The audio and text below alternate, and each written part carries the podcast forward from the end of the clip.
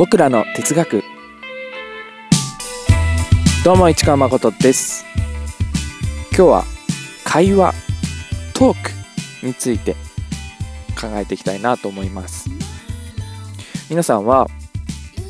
あいつと話すのは気持ちいいんだよな。っていう人だったりあの人とはどうも話が噛み合わないんだよな。っていう人思い浮かびますか？どう違うんですかね？何が違うんですかね、うん、っていうのを結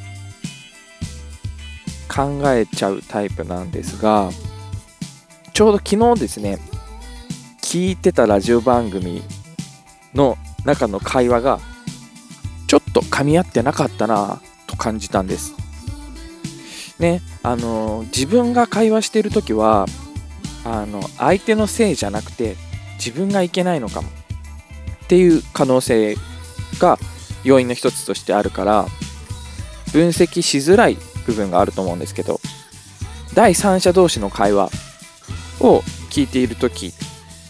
だとあの会話が噛み合わない理由が見えてきたりすることありますよね。客観的に聞けるから。うん、で昨日聞いてた番組はホストの方ラジオパーソナリティの方が1人いてそこにゲストの方が1人いるで、まあ、1対1の対談形式だったんですけど、うん、ちょっと分かりやすく極端に言うとホストの人パーソナリティの人が質問をするんだけどその質問とは関係ない話をゲストの人がどんどん話す。パーソナリティが軌道修正する質問をしてもまたそれを無視する形でどんどんゲストの人が話したいことを話す。ゲストの人が話したいことを話してるだけ。みたいな。感じになってたんですよ会話がね。うん、でまあそのまあ番組のホスト番組のパーソナリティと番組のゲスト番組に来てるゲストの会話なのでそれもありなのかなっていうところもあるんだけどゲストの人の話を聞くという場だからね、うん、ただ会話としてはいかんよな。会話という面で考えるといかんよなって思いながら別に嫌な気持ちになるわけじゃないんだけど聞いててね、うん、はあそうか大変だなホストの人もと思いながら聞いてました、うん、それでですね聞いていてゲストの人の話し方のパターンを一つ思考パターンみたいなのが一つ見えてきた気がして。もちろん僕の分析でしかないんですけどゲストの人はですねそのホストの質問であったり話をきっかけとして使ってるトリガーとして使って自分の話したいことを引っ張り出してきて話をしてる方なんだなって思ったんです。そのゲストの方、うん、で世の中にはそういうタイプの人も結構多いのかなと思いましたで僕僕市川誠は全然別のタイプなんですよ。あの自分としては自分が普通だと思ってるんだけれども僕の場合は質問されたらその質問に対する正しい回答をするっていう話し方をするんです。してるんですよ、うん、例えばこの三角形の面積はどれぐらいですか？っていう質問があった時に僕だったら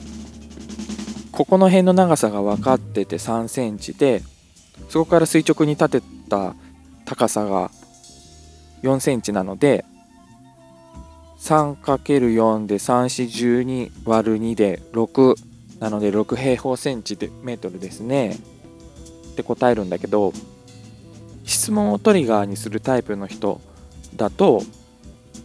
面積どれぐらいですかって聞かれてこの三角形って綺麗ですよね。黄金比率っていうものがあって人間が美しいと感じる形にはある程度の法則があるんですよ。なんて語り出しちゃう。とか。いやこれちょっと極端に言い過ぎたかもしれないですけどで今のが分かりやすく学校の問題みたいな質問にしたからテストだったとしたら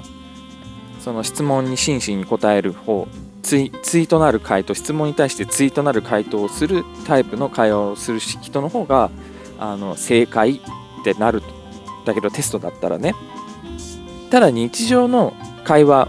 レクリエーションとしての楽しむ会話であの場合はどちらが正解かはわからないですよね。うん、三角形の面積を聞く質問の意図が文脈によって違うと思うから、うん、うん、その人たちにしかわからない文脈ってあるからね。三角形の面積はいくつでしょうって言われて。あ三角形。そうだ今日三角形のゴミ箱に入れてるゴミを捨てる日だった。急がないと。あもう9時だ。ゴミ捨てる時間だよ。っていう代わりに三角形の面積はいくつでしょうって言ってみた家族みたいなケースも考えられると思うからね、うん、だから質問に対して馬鹿正直にあの答えるのが正解じゃない場面も往々にしてあるけれども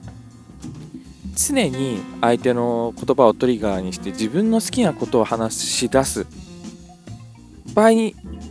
相手の質問の意図と合ってないとねなかなかその質問者にストレスを与えることも多いんじゃないかなと思って、うん、どうでしょう。ただもしストレスに感じないけれど食い違っている場合っていうパターンも考えられてそうなった時に会話が一方通行かける2の両一方通行の会話っていうものも考えられるなと思って、うん、面白いですよね。両一方通行の会話。ちょっとこのエピソード聞き終わった後想像してみてほしいんだけど、うん、両一方通行の会話ってなんだって、うん、そう。まあ話し方に正解はないだろうなと思いつつも僕は割と質問に対して質問の内容を答える話し方がもう少し増えてほしいな一般的に。と思います。多分これあの言語によって感覚が違うと思うから日本語を使ってる日本人とその他の国の言葉を使ってる人たちではまた感覚というかあの割合思考会話のパターン会話の思考パターンの割合も変わってくると思うんだけどね、うん、割と日本語の会話だと相手の発言をトリガーにするだけという話し方の人が多いような気がします。まああのー、適材適所と言いますか。